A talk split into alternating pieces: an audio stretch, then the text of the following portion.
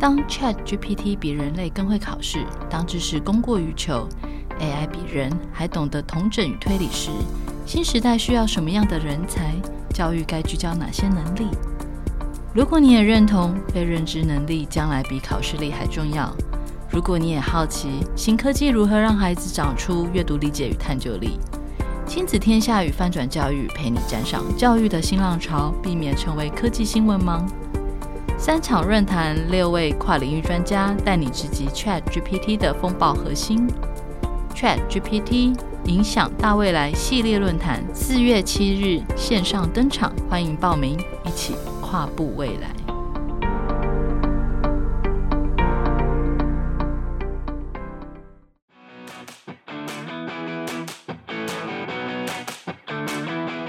跨界达人走进教学现场。每集为你充电十分钟，让教师生活更 smart。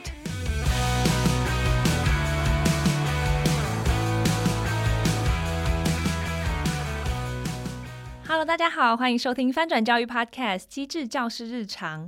今天是白话理财思维课第二集，这个是对老师们又实用又非常有需要的内容哦。那邀请到我们的助战主持人、财务思维专家郝序列郝哥。今天的主题是关于节税、资产和负债，跟我们的生活都息息相关的。如果你是理财小白，也不要听到这几个名词就觉得头痛，然后关掉节目啦。所谓白话理财思维课。一定会解释到大家都听得懂，就让我们欢迎好序列好哥跟我们分享。大家好，我是好序列好哥，非常开心在翻转教育的这个 podcast 又跟大家相聚了哈。在今天的话，我想分享给在 podcast 里面的老师们，还有这老师们的家庭们哈，一些有关于税负、资产跟负债相关的概念哈。因为很多人都问好哥。这个到底怎么样去做资产的配置啊？怎么样去这个看待我们的负债？那今天好哥想要一点不同的概念，好跟大家分享。尤其是在资产负债之后呢，很多人甚至问好哥怎么去节税啊？尤其税这件事情，某种程度上面，我觉得是蛮重要的，因为毕竟税是付钱出去嘛。那合理的节税，它不是逃税啊，但是省一块呢，也是赚一块。所以这部分也是一般，不管是老师也好，尤其我相信。呃，将来老师你有小孩啊，甚至老师的另一半你可能不是老师，在工作上面能够为家里啊多攒一些资源的话是很重要的。通常我们讲说资产负债，最常让大家感受到的就是，哎，我拥有的东西就是资产，比如车子是资产啦，房子是资产啦。那负债的话，可能是借钱啊，或者是不小心这个有的时候欠款没有还啊，这都是负债。像有的时候。我们讲说，信用卡最容易造成所谓的欠款了哈。这个欠款的话，有时不是故意的，但是忘了这个去缴钱的话，某种程度上也是负债。那今天好哥要介绍一本书啊，可能会颠覆大家一般对这个资产跟负债的概念。尤其好哥自己是学财务的，那每一次呢，很多的财务人员在讨论资产跟负债的时候，都会着重在资产负债表上面的资产跟负债来去做讨论。这个倒没有错啊，因为某种程度上面做会计上面的话，你放在资产上面的项目就是资产，然后放在负债上面的就是负债。你说有人说好哥，你这样讲不是有讲跟没讲没有？对，好哥告诉大家是放在资产负债表上面的资产跟负债。如果你觉得它是一个非常深奥的理论的话，今天好哥告诉你，就是你先不要管它，就听好哥讲的就行了。而这本书呢，豪哥想要介绍给大家的，它不是传统财会上面的资产负债，但是未来对大家致富跟理财的观念上面，我们上次还有理财嘛，理财是把钱存下来，会有非常大的帮助。这本书呢，应该到今年的话，快将近二十二年了。如果豪哥没有记错，二十三年。那豪哥在年轻的时候很有幸读到这本书啊，它是一个罗伯特清崎写的一本书，叫《富爸爸与穷爸爸》啊。这本书的话，非常非常的简单，所以大家有机会的话。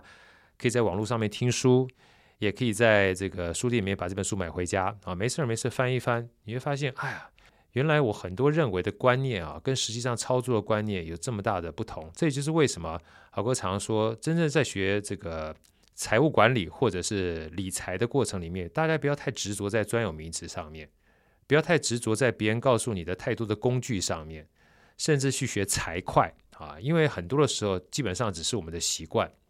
就像我接下来要说这个资产跟负债定义是一样的，因为《富爸爸穷爸爸》这本书啊很有趣，他是这个作者罗伯特清崎啊，他在写他差不多八九岁的时候，跟他的另外一个同学啊，在看待赚钱这件事情上面的时候，他跟他同学两个人不同的爸爸有不同的思维模式。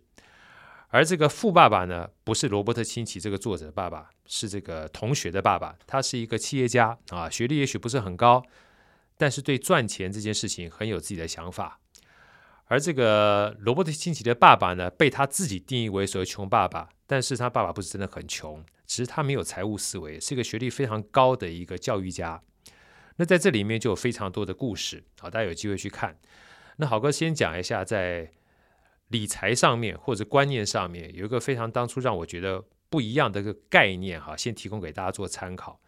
就举个例子而言，哈，罗伯特清崎说，富爸爸跟穷爸爸通常不是在自己能力上面有差别，而是对观念上面有非常大的差别。这也就是我待会为什么讲说，资产跟负债在观念上面要比实际上的工具来的重要。举个最简单的例子，如果今天罗伯特清崎看到一个非常贵的东西，他问他爸说：“哎，爸，这个东西好贵，我想要。”他爸爸会告诉他说：“这个东西你买不起。”当一说买不起的时候，这一件交易或这个想要就画上句点了。但是罗伯特清崎的同学，当他的同学问他爸爸说：“爸，这个东西好贵，我想要。”他爸爸问他说：“如果你想要的话，你觉得你要怎么样的方式才能够买得起呢？”啊，一个是告诉你不可能，一个是告诉你怎么样才能够拿到。所以这本身在思维上面，一个叫画下句点，一个在画下说我怎么样可以变成惊叹号，这是非常大的一个差异。所以我在这边想告诉所有的老师，当你碰到任何的财务的问题的时候，一个非常重要的关键就是不要先告诉自己不可能，而是要告诉自己怎么样才能够达到，这是一个非常重要的关键。所以后来接下来，好哥就看到这本书里面特别针对这个资产跟负债啊这样的概念，也是这个富爸爸教这两个小孩很重要的一个简单的一个认知方式。就有一次，这个爸爸。跟他们两个小孩讲，富爸说：“你们知道什么叫做资产吗？九岁小孩怎么会懂呢？这两个才国小二年级，对不对？”那时候我想说，该不会这个爸爸要用资产负债表会计的概念去跟他解释什么叫资产吧？他说不，他说资产呢，用最简单的方式，就是当你拥有一个东西之后，这个东西会把金钱或现金流从其他的地方里放到你的口袋里面，这就叫做资产。哇，一听就理解了。就是当你拥有一个东西的时候，钱就会一直进来，这叫做资产。它什么叫做负债呢？它是负债，就是当你拥有一个东西之后，钱就会从你口袋里面一直流出去，它就是负债。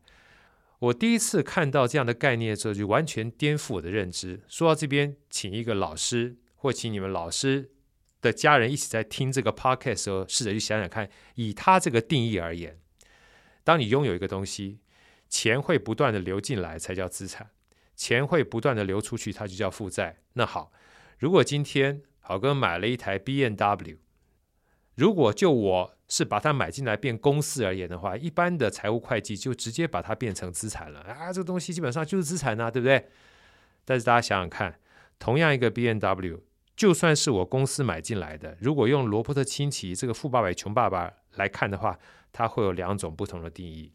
第一个定义是，哎，好哥买进来之后，一天到晚没事儿干，就开着这个 B N W 到处去爬里爬里炫富，然后每个月呢还要缴三万块钱的车贷啊，车子贷款。那请问一下，每一天基本上炫富，然后还要缴三万块钱的车贷每个月，那就罗伯特清崎的定义而言的话，我每个月拥有了这台 B N W，钱就会从我口袋里流出去三万块钱，这是资产还负债？负债啊，因为它会让我钱持续不断的变小啊，会让我资产持续不断的缩水、啊。但是有一天，突然好哥听到罗伯特清崎的定义之后，我想说，哎呀，不能一天到晚啪里啪里啪里啪里固然不错，但是除了啪里啪里一天到晚炫富之外，有没有其他的方式可以让我增加现金的？可以，我去开 Uber，对不对？我去认真的开 Uber，让大家看到我漂亮的车，我还可以顺便赚钱。就没想到。我每天认真的去开车之后，把我这非常漂亮的车去载很多客人，又可以认识很多的朋友，然后又可以让别人看到漂亮的车，一举两得的情况之下，有一天我突然发现，扣掉我所有的油钱，扣掉我车贷之后，每一个月还可以净赚一万五千块钱。那在这个情况之下，同样一台车，它就让现金流从其他地方流到我口袋，净流入进来的时候，这个车瞬间就变成了资产了。所以它这个定义其实非常简单，任何能够把钱从其他地方放到我口袋里面的，就是资产；把我钱从口袋里面流出去的，就是负债。当听完这件事情之后，其实某种程度上面，对于我们。去看待资产跟负债的定义而言的话，就完全不同的视角。我就常常把我这样的概念去问我在上课的学生说：“那请问大家，在还没有确定这个所谓资产负债的定义是从这个富爸爸跟穷爸爸来之前，我常问大家说：‘哎，请问大家觉得买房子的话，到底是资产还是负债啊？’比如说，当然是资产啊，对不对？有房是有财啊。身为一个男人，身为一个一家之主，怎么可以不买房子？我爸妈跟我讲说，一定要先成家。”成家不是要结婚，是要买一个房子才可以去成家。我说哦，所以买一个房子。我说为什么买房子啊？他买房子的话，才代表拥有自己的资产呢。那我再继续问了，说买房子的话，你希望他赚钱还赔钱呢？他说当然赚钱呢。买房子的话一定要赚钱呢。然后我接下来再问第二个问题，说买房子一定能赚钱吗？很多人都不讲话了。对呀，买房子一定能赚钱吗？如果一定都能赚钱的话。怎么会有房地产变成泡沫，或者大家买房子变成付不出贷款，或者说房价跌了之后亏一屁股的情况产生呢？所以买房它是可能涨价，也可能跌价的。那接下来我再问大家，先不管买房会涨价或跌价，当你买房进来之后，如果每个月你都要固定付房贷的话，也就是把房子的贷款付出去的话。就罗伯特清崎的概念而言的话，它是资产还负债？很多人听完之后就默然了。哎，好哥，这样听你讲起来的话，好像我们基本上买了房子进来，就为这个房子而工作，每一个月都要把钱直接挪出去。我说对。那如果说要把这个房子变成资产的话，该怎么做呢？嗯，好哥，那是我这样的话，是不是我应该把房子买进来？如果贷款每个月要付三万块钱？那我如果租出去能够租个五万块钱，那这个租金是五万块钱，扣掉这个贷款三万块钱，能够净赚两万块钱，这个房子就变资产。我说对，在这种情况之下，就是所谓的最简单的概念，叫做包租公包租婆，也就是你什么事情都不用干，你就可以躺在那边有所谓的被动收入，它就是资产了，因为它资产会把你从其他的地方的钱挪到你口袋里面，所以今天好哥想。第一个最简单的概念跟大家分享，就是资产跟负债的概念。大家不要执着在财会上面的概念，因为不要忘记，我们讲说所有的理财啊，除了存钱之外，就是赚钱。所以，我们所有买进来的东西，理论上都要帮我们赚钱的。但帮我们赚钱，就以房子来说好了。当你买进来的时候，你没有办法确定你当卖出的时候是赚钱还是赔钱，所以不要太期待那个卖出那个时间点。但是你至少可以确认一件事情：当你把房子买进来的时候，它是每个月将你的现金从你口袋里拿出去，也就是所谓贷款，还是你变成包租公包租婆，把钱从其他地方放到你口袋里面？这个你是可以确认的。如果这个东西你觉得这样的资产跟负债定义对你有所帮助的时候，或许下次你在购买房子的时候，在购买车子的时候，就可以当做其中的一个参考。啊，那你说好哥，那是我非常有钱，我不在乎我把我钱拿出去买东西，我不在乎我把我的钱拿出去买房子、买车子，可不可以？可以。所以我讲说，不是我们不要去买这些，让我基本上把钱持续掏出去的这样的负债。如果你很有钱的话，我们有句话叫“有钱就任性，无所谓”，对不对？可是如果你真的想要留住你的收入，留住你的钱财，让你的钱财不会因为错认。不适当的资产，而把你的钱持续不断往外流的时候，我想罗伯特清崎的这个《富爸爸穷爸爸》重新对资产跟负债定义，对我们而选择是很有大的帮助的啊！所以这个东西，好哥第一个想跟大家分享的就是资产记的一件事情：资产它是从钱从其他地方放到口袋里的才是真资产，那负债呢是把你口袋钱拿出去的是负债。尤其在这本书里面，好哥最喜欢的一句话啊，是呃提醒大家的，他说。富人在这本书里面，他说：“富人、有钱人，他们都是持续不断买进资产，大家听一下，他的资产是他是我们这本书里面的资产，就是他会一直买资产。他可能买了房子之后自己自住，然后剩下买第二间房子、第三间房子，都是让这个房子能够有被动收入进来的，叫做买真资产。